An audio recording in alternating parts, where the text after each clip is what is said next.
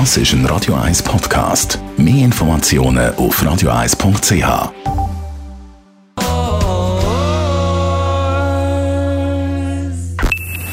Best auf Morgenshow wird Ihnen präsentiert von der Alexander Keller AG. Ihre Partner für Geschäfts- und Privatumzüge, Transport, Lagerungen und Entsorgung. AlexanderKeller.ch Aber haben heute Morgen leider über den Angriff äh, des Christchurch berichtet, wo ausgerechnet auch unsere Radio 1-Redaktorin Nadine Lander die Ferien macht.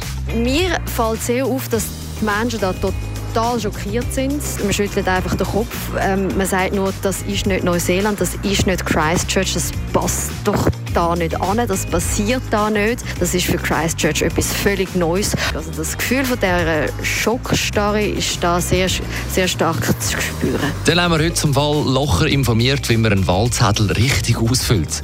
Nämlich nur einen. Also grundsätzlich heißt es im Wahlgesetz vom Kanton Zürich unter Paragraph 13 sind nur gültig, als sie eigenhändig und handschriftlich ausgefüllt sind. Dann habe ich wieder mal das Vergnügen gehabt, mit dem Francis Rossi zu telefonieren. very well.